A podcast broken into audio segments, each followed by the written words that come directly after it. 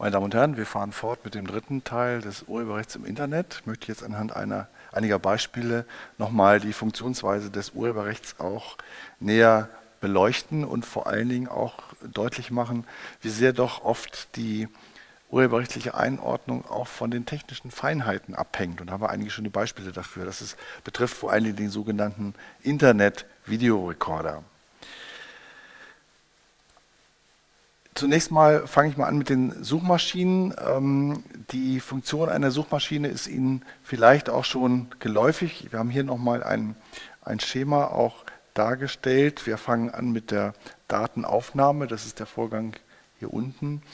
Die Suchsoftware, das ist der sogenannte Webcrawler, also ein Krabbeltier, das sich durch das Internet äh, krabbelt, äh, fortbewegt, virtuell natürlich und äh, Webseiten aufsucht und erfasst, ähm, die Daten also aufnimmt.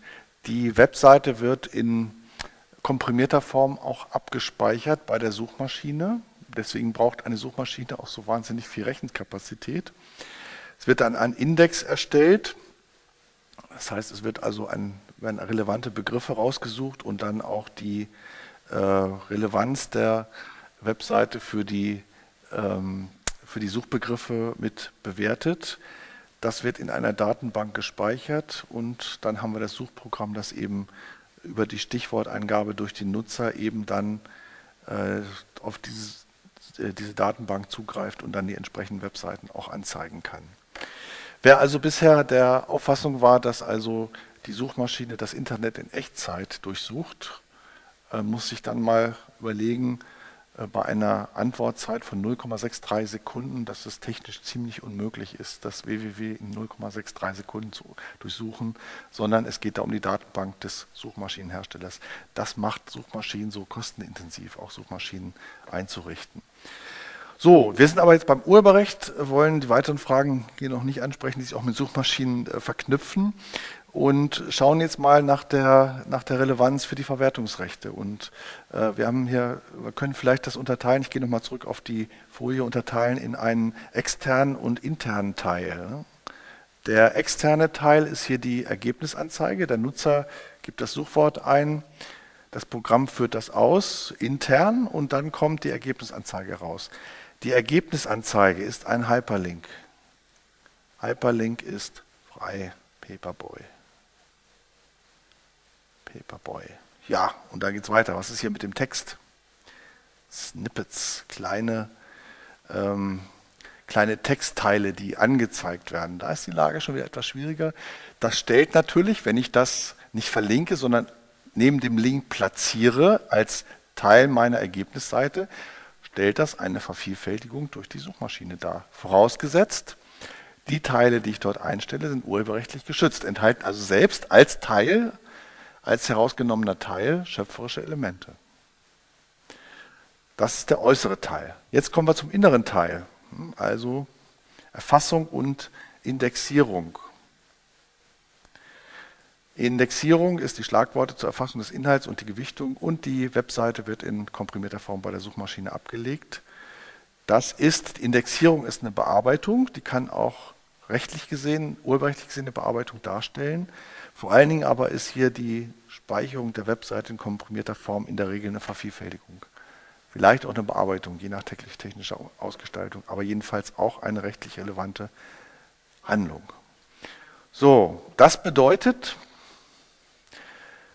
reine Trefferlisten sind urheberrechtlich frei, aber der interne Vorgang bei der Suchmaschine ist urheberrechtlich relevant und zunächst mal als Verwert, vor allen Dingen als Vervielfältigung auch rechtlich erfasst. So, und jetzt kommen wir zur Vorschaubilderentscheidung des BGH. Da gibt es mittlerweile auch schon zwei dazu wieder. Das ist die Entscheidung Vorschaubilder 1. Ähm, und da hatte der BGH eben diese Frage auch zu entscheiden. Wie ist das mit der urheberrechtlichen Haftung der Suchmaschine? Ist die Suchmaschine, die urheberrechtsgeschützte Webseiten erfasst und in der Trefferliste anzeigt, begeht die eine Urheberrechtsverletzung? Konsequenz wäre, wir bräuchten von jeder Webseite, die die Suchmaschine erfasst und anzeigt, anzeigt, Entschuldigung, bräuchten wir eine Zustimmung des Rechteinhabers.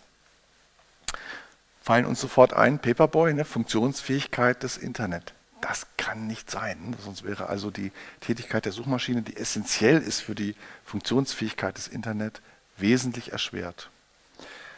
Problem ist jetzt nur, wie kommen wir hin zu diesem Ergebnis? Und da war der BGH durchaus kreativ, hat nämlich gesagt, also einmal rechtliche Beurteilung, Suchmaschinenbetreiber übt Kontrolle über Bereithaltung der Werke aus, ähm, ist in dem Sinne Werknutzer im Sinne von 19a. Man muss hier sagen, es geht nicht um den Hyperlink, damit wir es nicht missverstehen, sondern es geht um die äh, Anzeige, ähm, die Anzeige von Text oder in diesem, diesem BGH-Fall ging es um Bilder. Ne? Also Sie müssen sich jetzt vorstellen, anstelle dieses, dieses Textausschnittes hier wäre ein, ein Bild erschienen. Das ist eine Bildsuchmaschine, Claudia Schiffer. Ne? So, es gibt ganz viele Bilder von Claudia Schiffer in, im Internet.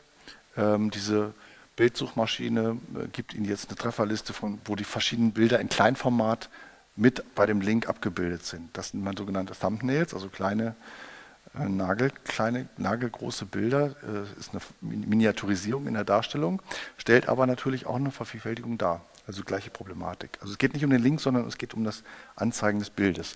Hier hat der BGH gesagt, das ist eine 19a, weil eben das Bild selber eingestellt wird, wenn auch in verkleinerter Form in das Suchergebnis. Soweit d'accord. So, und jetzt kommt der Punkt. Wie komme ich jetzt von der Zustimmungsbedürftigkeit weg? Denn das wäre die Konsequenz. Der der Inhaber der Webseite, von der das Bild rausgenommen worden ist, müsste der Erfassung durch die Suchmaschine zustimmen. Der interne Vorgang ist hier noch gar nicht äh, berücksichtigt. Da müsste man auch noch mit berücksichtigen, dass nämlich die Speicherung auf der Datenbank auch natürlich eine Vervielfältigung darstellt. So, was meinen Sie, zu welchem Kniff der BGH gegriffen hat? Er hat gesagt, die, äh, oder andersrum gesagt, jeder der solche Bilder ins Internet reinstellt, gibt damit seine Einwilligung, dass sie durch Suchmaschinen erfasst werden. Suchmaschinen sind essentieller Teil des Internet, jeder weiß das. Und wenn ich das Bild reinstelle, weiß ich auch, das wird durch Suchmaschinen erfasst. Ein, äh, insofern also Einwilligung. Und äh, jetzt kann man noch überlegen, und der BGH differenziert hier verschiedene Formen der Einwilligung. Also die rechtsgeschäftliche Willenserklärung, ähm, einfache rechtsgeschäftliche Willenserklärung oder Einwilligung, einseitige Einwilligung und auch die tatsächliche Einwilligung. Und er hat hier gesagt, das ist keine rechtsgeschäftliche Einwilligung, sondern eine tatsächliche Einwilligung, die keine Rechtsgeschäftsqualität hat. Ähm, um auch so ein bisschen zu vermeiden, dass die Willenserklärungsregelungen hier ins Spiel kommen. Und bin jetzt nicht ganz sicher, aber mir ist diese Unterscheidung zwischen tatsächlicher Einwilligung und rechtsgeschäftlicher Einwilligung nicht so geläufig. Zum Zweiten aber auch habe ich hier Zweifel, ob das wirklich keine rechtsgeschäftliche Einwilligung darstellt, wenn auch eine konkludente. Also da kann man getrost drüber zweifeln, äh, dran zweifeln.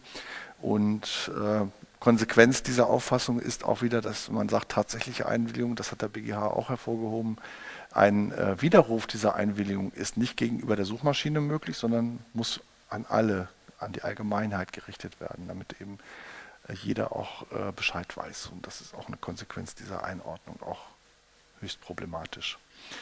Ähm, die, äh, ja, die Reichweite dieser, äh, dieser Entscheidung wird eigentlich erst deutlich und das eigentlich das Absurde an der Entscheidung kann man auch sagen, wird nicht auf den ersten Blick deutlich, sondern deutlich, wenn man es vergleicht mit der realen Welt. Also ich habe ein Haus mit Garten und nehme den Zaun weg. Und das führt dazu, dass jeder über das, das Grundstück rüberläuft. Und ich klage dagegen, dass jeder über das Grundstück rüberläuft. Und der BGH sagt mir, dadurch, dass du den Zaun weggenommen hast, Garten, den Garten öffentlich zur Verfügung gestellt hast, hast du auch dein Eigentumsrecht, dein Abwehrrecht verwirkt. Hast du einge verwirkt ist jetzt untechnisch gesprochen, hast du also eingewilligt, dass wieder drüber läuft. Also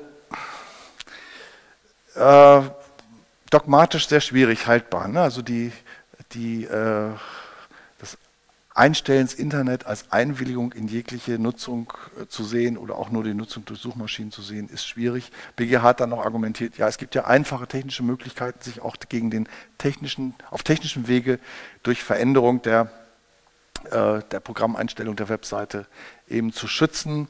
Ähm, Und wenn man das nicht tut, kann man daraus einen Gegenschluss ziehen, dass man eben auch jeden Art von Zugriff der Suchmaschinen einwilligt. Auch das ist ein interessantes Argument, äh, das der früheren Rechtsprechung widerspricht. Früher hatte der BGH immer gesagt, rechtliche Einordnung und technischer Schutz sind zwei völlig verschiedene Dinge. Man kann nicht aus dem einen auf das andere schließen. Also das Unterlassen technischer Schutzmaßnahmen bedeutet kein Verzicht auf die Rechte, auf die Urheberrechte. Hat sich jetzt auch gedreht, diese Beurteilung. Ne? Also es wird jetzt der Umkehrschluss gezogen, wenn ich mich technisch nicht schütze, willige ich ein in Suchmaschinen. Alles äh, verständlich her vom Ergebnis, ne? aber von der dogmatischen Begründung schwierig. Und ich möchte das nochmal unterstreichen, indem ich auch ausnahmsweise mal ein wörtliches Zitat einführe, das hier von Herrn von Ungern Sternberg äh, stammt, aus dem Kommentar Schricker, der herrschende Kommentar zum Urheberrecht. Ähm, der Ungarn Sternberg war lange Zeit äh, Mitglied des ersten Senats des BGH, der auch diese Fragen zu entscheiden hat. Er hat gesagt, deswegen wörtlich, um auch sozusagen den, den ähm, dogmatischen Hintergrund ein bisschen äh, deutlicher zu machen. Das Internet ist ein virtueller Kommunikationsraum für alle. Es gehört längst zu den Grundlagen der modernen Zivilisation und jeder weiß das.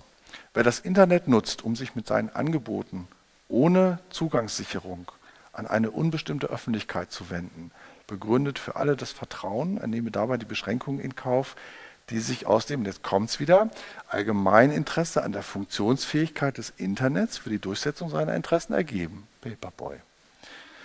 Dieses Vertrauen bezieht sich auch auf das Verhalten eines Urheberberechtigten bei der Geltungmachung seiner Rechte aufgrund von Nutzung eines geschützten Werkes.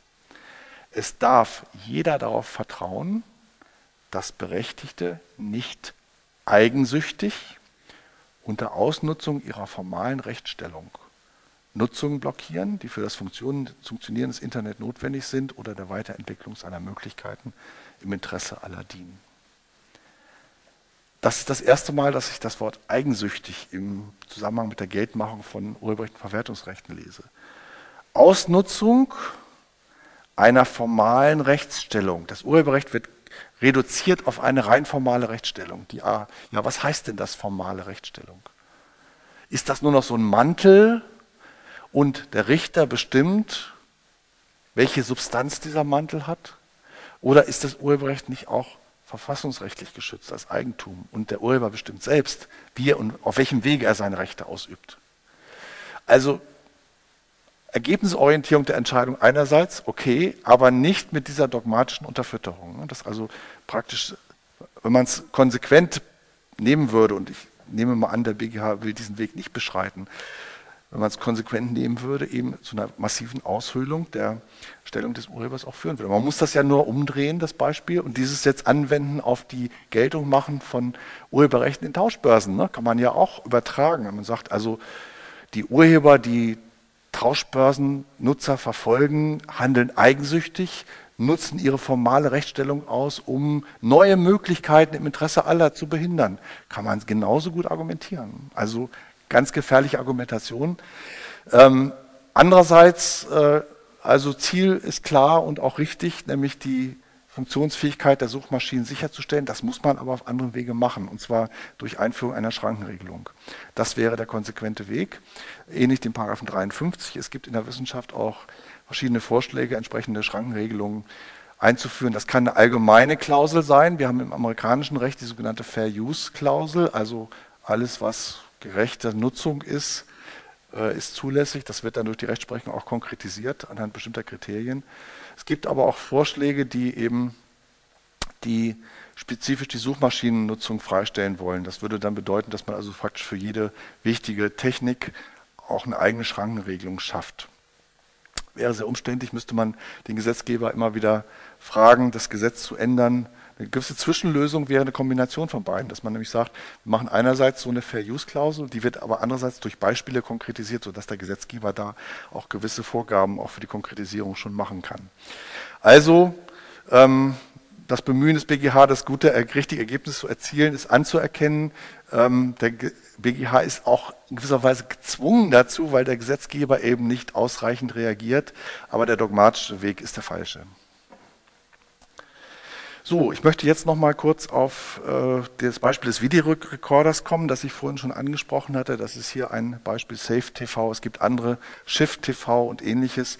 Ich weiß nicht, ob Sie selbst das schon mal benutzt haben. Das Prinzip ist, ähm, entspricht eigentlich so dem klassischen Videorekorder. Wir haben ja heute auch die Situation, dass Videorekorder eine enorme Speicherkapazität haben, sodass sie also äh, unzählige äh, Fernsehsendungen auf dem Videorekorder speichern können. Und der Internet-Videorekorder verlagert jetzt die eigentliche Aufnahme ins Netz, wenn man so will, also auf den Server des Anbieters. Und Sie können über, eine, über einen Computerbildschirm eben wie bei Ihrem Home Recorder eben die entsprechenden Aufnahmen steuern, programmieren und dann auch herunterladen. Also Prinzip vergleichbar dem Home Recorder, aber Verlagerung ins Netz. Und da fangen jetzt die rechtlichen Probleme wieder an, die urheberrechtlichen Probleme. Und das ist ein schönes Lehrbeispiel jetzt auch nochmal für die Schwierigkeiten, die uns beim, äh, beim Urheberrecht, bei der Anwendung des Urheberrechts auch auf diese neuen Dienste auch begegnen. Das ist so ein bisschen das Schema des herkömmlichen Festplattenrekorders. Ich habe hier mal einen klaren Strich gemacht. Also ähm, der herkömmliche Videorekorder ist ganz klar anerkannt als Privatkopie. Ne? Das, was Sie also zu Hause aufgenommen haben aus dem Fernsehen, auf alte VHS-Kassetten, wenn Sie die noch kennen, ähm, ist eine Privatkopie und insofern urheberrechtszustimmungsfrei. Und da konnte man relativ klaren Grenzlinien ziehen zwischen öffentlichem Bereich, privatem Bereich, privater Bereich zu Hause. Sie haben oben die Schüssel, die das Signal empfängt. Das Signal wird weitergeleitet an Ihren Rekorder, der speichert das, das Symbol für Speicherung, und dann können Sie es eben auf Ihrem Fernseher betrachten und sind happy. Nicht so der Internet virtuelle Videorekorder. Sie sehen, hier fehlt schon die äh, die Grenzlinie zwischen öffentlich und privat und das ist ein bisschen das Problem. Sie haben hier den virtuellen Videorekorder. Auch der Diensteanbieter hat eine Schüssel oben auf dem Dach, wo er die Sender empfängt. Das Signal wird abgegriffen über eine TV-Karte in den Arbeitsspeicher des Diensteanbieters gelenkt. In diesem Arbeitsspeicher wird schon das Format geändert auf MPEG 2, auf MPEG 4. Es werden hier einzelne Sendungen schon kopiert mit Informationen zum Auftraggeber dieser einzelnen Sendung. Und wenn es aus dem Arbeitsspeicher kommt, wird es in Speicherbereichen abgespeichert, die den einzelnen Kunden zugewiesen sind. Und der Kunde hat dann von zu Hause aus, hier ist wieder unser freundlicher Nutzer, von zu Hause aus über seinen Computer eben Zugriff auf seinen Kundenbereich. Er kann die Sendung auswählen über seine Bildschirmmaske Aufnahmen auch abbrechen. Er wird benachrichtigt, wenn die Sendung vollzogen ist und wird über Streaming-Download eben kann er sich aus dem Speicherbereich, der ihm individuell zugewiesen ist, die Sendung abrufen. Jetzt stelle ich die Frage, wo fängt der Privatbereich hier an? Wo hört der öffentliche Bereich auf? Das ist leider nicht mehr so einfach zu entscheiden. Und ähm, diese Frage war auch höchst äh, streitig in der instanzgerichtlichen Rechtsprechung. Es gab eine Reihe von Gerichtsentscheidungen, bis das zum BGH kam. Äh, der BGH, also ich habe hier nochmal eine äh, ähm, Entscheidung des Landgerichts Braunschweig angeführt, das auch öfter in dieser Sache tätig war. Ähm, wir können von zwei verschiedenen Seiten her denken. Also die eine, die eine Frage ist, ich gehe nochmal auf die Folie zurück. Die eine Frage ist, welche Rechte verletzt jetzt der Diensteanbieter, wenn er das Signal empfängt, speichert und weiterleitet? Und wir können von der anderen Seite her denken, wie lange und bis zu welchem Punkt greift die Privatkopie ein, die den Nutzer also freistellt von Urheberrechten? Ich, und äh, wie so oft kann man von beiden Seiten herangehen. Ich gehe mal von der äh, rechten Seite, also von der Privatkopie-Seite ran. Das haben die Gerichte auch so gemacht, um das Ganze so ein bisschen zu strukturieren, in den Griff zu bekommen. Paragraph 53. Ähm, bis wohin reicht die Privatkopie? Und da ist jetzt entscheidend die Frage, worauf stellt man eigentlich ab bei der Privatkopie? Und äh, wer macht die Privatkopie? Ist es der Nutzer, der diese Privatkopie macht, indem er die Sendung eben über seinen Bildschirm programmiert. Er hat Zugriff auf die Aufnahme, kann die jederzeit abbrechen und lädt sich dann aus einem Speicherbereich herunter. Auch eine Rolle spielt hier, dass er eben für jeden Kunden ein einzelner Speicherbereich auch zugewiesen ist, auf den er Zugriff hat.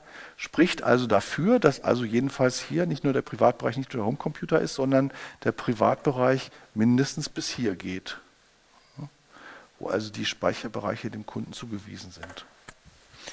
Landgericht Braunschweig hat gesagt, also der äh, hat es anders gesehen, hat gesagt, der, die Steuerung des Programmablaufs obliegt allein dem Dienstanbieter.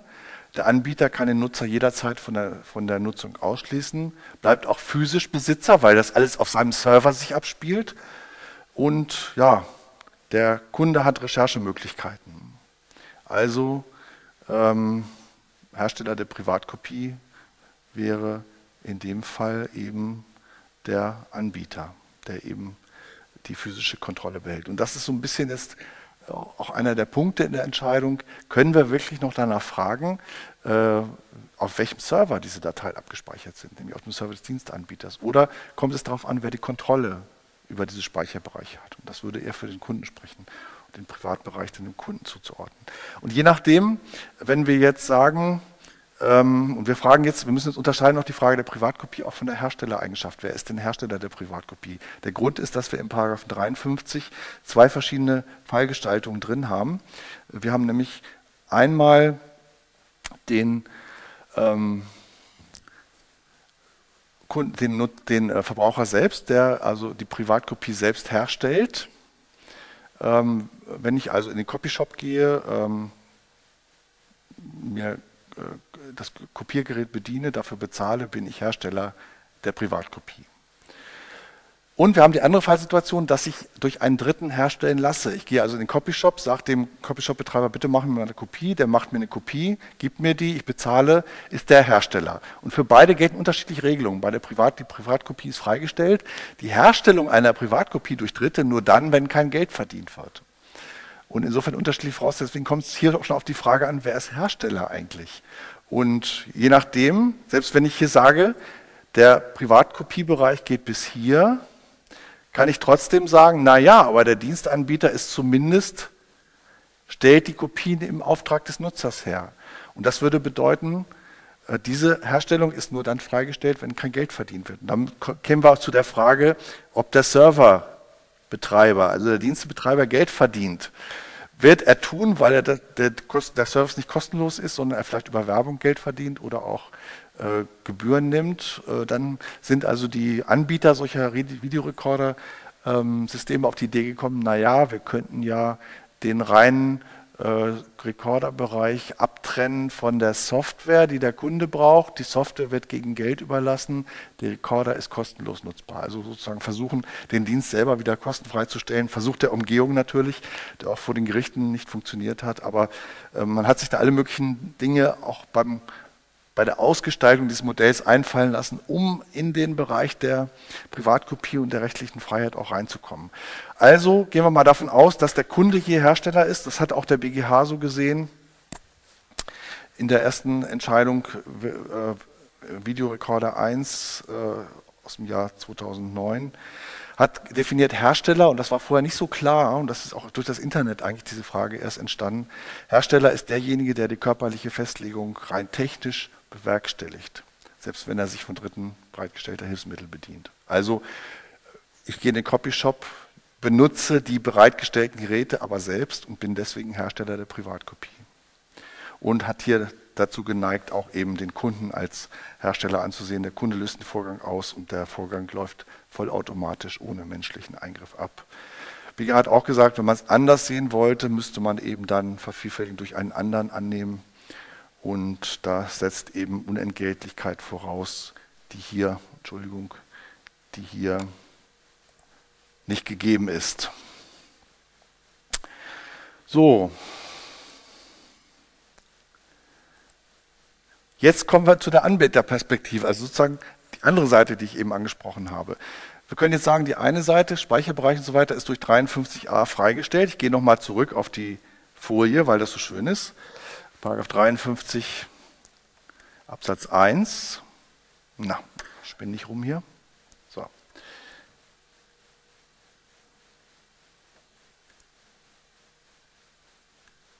So. 53.1. Ja, wenn wir sagen, das geht bis hier, was ist jetzt mit dem Bereich? Ist der auch urheberrechtsfrei? Und da werden wir gleich sehen, je nachdem, wie weit wir den Bereich der Privatkopie verschieben, desto, äh, desto um, äh, äh, in gleicher Weise verschiebt sich auch der Bereich aus Anbieterperspektive, nämlich die Frage, welche Rechte verletzen der Anbieter eigentlich, wenn er dieses System betreibt. Ähm, da haben wir wieder drei rechtlich relevante Vorgänge. Wir haben den Empfang des Signals. Der Empfang des Signals als solches ist frei, so wie Sie auch, wenn Sie auf Ihrer Hausantenne das Signal empfangen, das grundsätzlich frei ist. Weiterleitung in den Arbeitsspeicher, Komprimierung und Speicherung, weiß man nicht.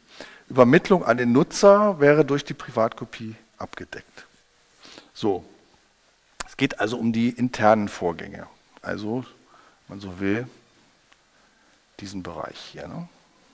Inwieweit ist der rechtlich relevant? So, man könnte jetzt sagen, einerseits 19a greift ein. Ähm, das wäre einmal, könnte das hier sein. Das scheitert aber daran, dass wir individuelle Speicherbereiche für jeden Kunden haben. Also nicht diese Datei für viele angeboten wird, sondern nur für den einen Kunden. Dann greift 19a nicht ein, weil es keine öffentliche Zugänglichmachung ist. Jetzt könnte man überlegen, hier, also die komprimierte Datei wird an die Speicherbereiche und damit an möglicherweise viele weitergeleitet. Aber, es kommt wieder die Technik, hier ist in den Kopien sind schon Informationen zum Auftraggeber drin. Das heißt, es sind individualisierte Kopien schon, die hier weitergeleitet werden, sodass also auch hier der 19a nicht eingreift.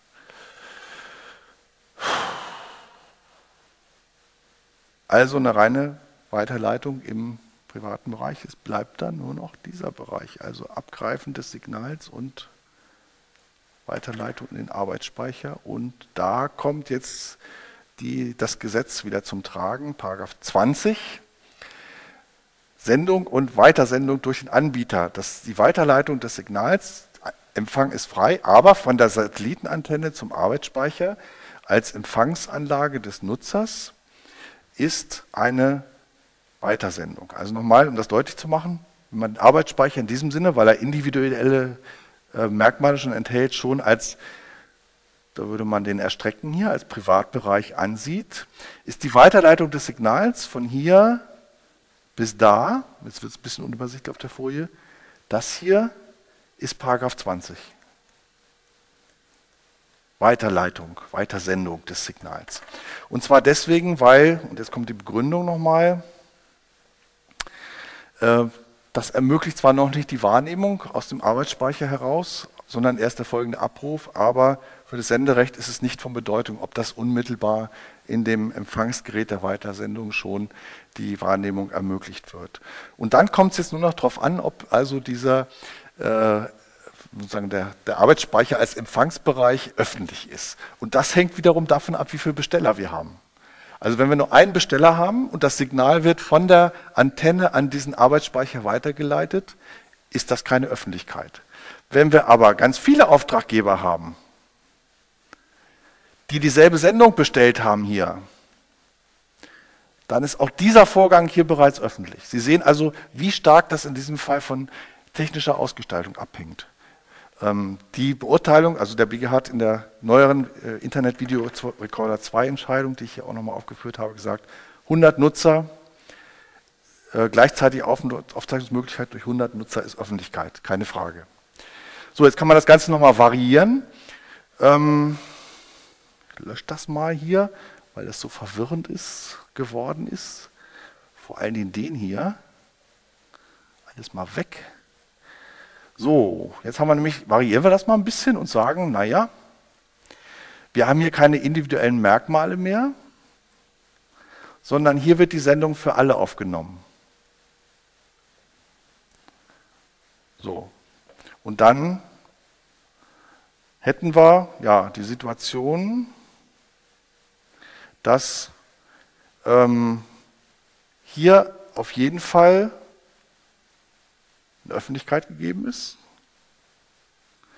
und auch hier eine öffentliche Wiedergabe gegeben ist, weil eben hier noch eine Sendung für alle weiter verbreitet wird an die einzelnen Nutzerbereiche. Das heißt, es verschiebt sich dann die Grenze zwischen öffentlich und privat hierhin. Und dieser Bereich wäre noch im drin im Sinne von 20 mit erfasst. Bisschen kompliziert, aber technische Feinheiten und Sie sehen schon, eigentlich dürfte das nicht so sein, ne? dass man von der den Feinheiten der technischen Ausgestaltung, je nachdem, ob man so oder so schiebt, dann auch die rechtliche Beurteilung völlig ändert. Übrigens, Folge dieser Situation, jetzt gehe auf die Grafik zurück, Folge dieser Situation hier auf der Grafik ist natürlich auch, und das ist die Konsequenz, wie man es dreht und wendet, der Anbieter entgeht nicht dem Paragraphen 20, jedenfalls dann, wenn er mehrere Nutzer gleichzeitig hat, die aufnehmen wollen. Ähm, und das war eigentlich das Ziel der Anbieter der Internet-Videorekorder, dass sie mit Hilfe der Privatkopie äh, irgendwie aus dem rechtlichen relevanten Bereich rauskommen. Und das ist nicht gelungen im Endeffekt. Es bleibt der Paragraph 20, was bedeutet, dass eben die, äh, die Anbieter solcher Dienste eben auch vom, von den Rechteinhabern für die Rundfunk- und Fernsehprogramme, für das Fernsehprogramm in diesem Fall, eben ein, äh, das Recht der Weiterleitung, äh, Weitersendung eben auch sich einräumen lassen müssen. Da muss dann verhandelt werden über die Tarife, macht den Dienst teurer. Ähm, und man kann jetzt auch die Frage stellen, warum waren eigentlich die, ähm, die Rechteinhaber so erpicht darauf, äh, diese Dienste zu verhindern? Dahinter stand einfach so die, die, ja, die Angst, dass, dass durch diesen Dienst eben der reale Fernsehkonsum zurückgeht, weil sich jeder ja praktisch über diesen Dienst jetzt eigentlich sein eigenes Fernsehprogramm zusammenstellen kann. Er braucht nur die entsprechenden Sendungen zu programmieren, die, die er sehen will und kann die dann hintereinander schauen, ohne dass er an den starren Programmablauf noch gebunden ist, den also der, ähm, das normale Fernsehprogramm hier bietet. Und, Entschuldigung,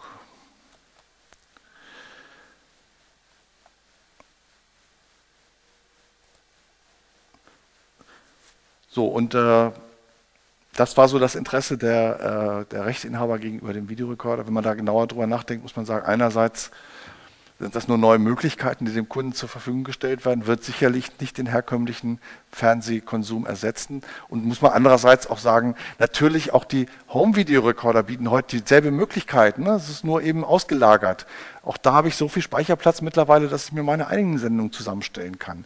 Da ist aber keiner auf die Idee gekommen zu sagen, das gefährdet das gefährdet uns, das soll aus der Privatkopie rausgenommen werden. Also ähm, ja, die Interessenlage spricht eigentlich eher dafür, hier auch ähm, diese Nutzung zur äh, Privatkopie zu rechnen und nicht äh, das daran festzumachen, dass hier eben die Erstellung der Kopie ausgelagert physisch ausgelagert ist auf den Server des Anbieters, obwohl der Nutzer ja weiterhin Kontrolle hat. Also man kann hier so ein bisschen die Position der Diensteanbieter, die solche Videorekorder anbieten, auch nachvollziehen.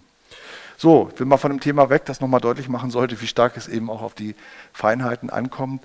Ich möchte kurz das, das Streaming noch ansprechen. Wir hatten das, äh, hatte ich an verschiedener Stelle ja schon erwähnt, also die Möglichkeiten, etwas aus dem Internet herunterzuladen. Streaming bedeutet zunächst mal, dass eben ähm, der Datenstrom vom Server des Anbieters auf den Computer des Nutzers gelenkt wird. Es gibt verschiedene Arten von Streaming die vor allen Dingen das Auslösen dieses Prozesses äh, ähm, betreffen. Wenn on-demand gestreamt wird, also auf Initiative des Nutzers der Streaming-Vorgang ausgelöst wird, ist es Anfall von 19a. Wenn live gestreamt wird, also live zur Sendung eben auch ein Stream ins Internet gestellt wird, der abrufbar ist, ist eine Sendung, weil es One-to-Many ist, also nicht interaktiv ist. Der Stream läuft immer fort, ne, aber die Frage ist, was ist mit, der, mit dem Auslösen dieses Streaming-Vorgangs? Gibt technisch dann auch noch zwei verschiedene Formen oder zwei wichtige Formen, die man unterscheiden kann. Das sogenannte progressive Download, wo die gesamte Datei gepuffert wird und der True Stream, wo einzelne Datenpakete gepuffert werden. Und wenn Sie mal Fernsehsendungen auch runterladen, sehen Sie immer, da ist unten so ein Balken ne, und dann der, der, ein, der dunkle Balken läuft etwas weiter. Da ist also der, der runtergeladene Teil etwas weiter runtergeladen als die, der, die Stelle, die Sie gerade äh, anschauen. Heftig umstritten ist für das Streaming die Anwendung von 44a Urheberrechtsgesetz, den ich auch schon angesprochen hatte. Den kann ich leider aus Zeitgründen jetzt nicht mehr ausführlich behandeln. Bitte äh, schauen Sie auch in den Begleitmaterialien und überlegen Sie nochmal für sich, ähm, welche Gründe dafür und dagegen sprechen, den Paragraphen 44a Urheberrechtsgesetz auch auf das Streaming anzuwenden. Abschließend zum Urheberrechtsteil möchte ich noch diese Folie kurz ansprechen, die allgemein die Problematik der Digitalisierung des Urheberrechts eben äh, behandelt. Digitale Medien führen dazu, dass sie über Computer und Internet weltweit schnell, praktisch kostenlos, ohne Qualitätsverlust äh, verbreiten lassen. Kopieren verändern und verbreiten und tauschen. Digitaltechnik und Vernetzung zusammengewirkt. Welche, welche ähm, Konsequenzen hat das? Also auch für Kontrolle und Vermarktung physischer Kopien. Ähm, verschiedene Reaktionen darauf. Äh, einerseits Verschärfung des Schutzes durch sogenanntes Digital Rights Management, also technische Schutzrechte in äh, gehobener Form eben DRM-Systeme, die von der Idealvorstellung her so ein abgeschlossenes System der Verwertung von Werken bieten sollen, einschließlich Auffinden der Rechte, Management der Rechte, Vertragsschluss über die Rechte. Ähm, die Systeme sind noch nicht so ausgereift, dass sie vollständig funktionieren. Idee ist aber eben die individuelle Kontrolle äh, wieder auf technischem Wege herzustellen, wirft dann neue Probleme auf, dass man die urheberrechtlichen Schranken entsprechend technisch auch implementieren muss, um sie weiterhin zur Geltung zu bringen. Es gibt auch Auffassungen, die sagen, wenn man DRM-Systeme einsetzt, brauchen wir keine Privatkopie mehr, weil wir kein Marktversagen mehr haben. Wir, es geht nicht mehr um die, oder, oder andersrum gesagt, wir können die äh, Kontrolle durch Letztverbraucher auch anonym zum Teil oder pseudonymisiert erfassen. Und das ist ökonomisch effizienter, als äh, sozusagen eine Stufe vorher einzusetzen und die Geräteabgabe einzusetzen. Ähm, hat allerdings auch wieder Kehrseite, also Datenschutzprobleme äh, schienen da schon durch und äh, Problem ist eben, jeder Vorgang, jeder Nutzungsvorgang wird dann technisch erfasst auch wieder. Gegenreaktion, Sie sehen die, die verschiedenen Aspekte, die das Ganze auch hat, Philosophie, Technik, Recht und so weiter. Open Source, Open Content, Open Access, ganz aktuelle Bewegung auch jetzt im Inhaltsbereich gerade im Bereich der Wissenschaft, äh, Werke frei zur Verfügung zu stellen, die auch frei kursieren können. Offenheit, also Kollaboration als Philosophie, offene Standards, offener Quellcode. Das Recht äh, hat darauf als Antwort, einerseits ist es kein Verzicht aufs Urheberrecht, aber es werden auch spezielle Lizenzen eingesetzt, die dieses Prinzip der Offenheit auf rechtlichem Wege nochmal sicherstellen sollen und auch die Verbreitung nur unter Einhaltung dieser Bedingungen auch erlaubt. Nutzung ist kostenfrei, die, also die reine Nutzung des Werks, also im Sinne von Lizenzgebühren, ist kostenfrei. Allerdings kann man Geld verdienen mit Werbung, Spenden und so weiter, Anpassungsleistungen. Und diesem, bei diesem Modell verschwimmen eben die Grenzen zwischen Produzent und Nutzer. Bei Open Source ist ja die Leute, die Software nutzen, fügen was dazu, verbreiten das weiter, Mashups, Remixes und so weiter. Also unterschiedliche Welten, die sich hier gegenüberstehen.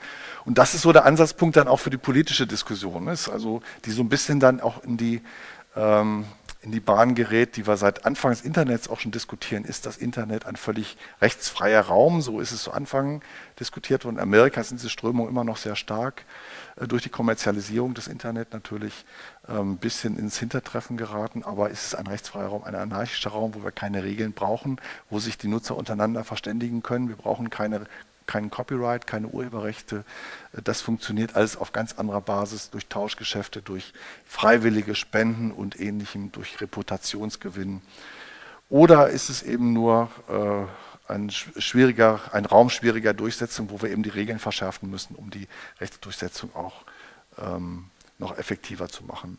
Und das ist in die politische Arena gestiegen, dieser Kampf. Und die Piratenpartei, die ja im letzten Jahr noch sehr erfolgreich war, ist einfach nur ein Indiz auch dafür, dass diese Thematik sehr politisch geworden ist. Danke Ihnen für die Aufmerksamkeit und bitte Sie, die weiterführenden Hinweise auch zu beachten.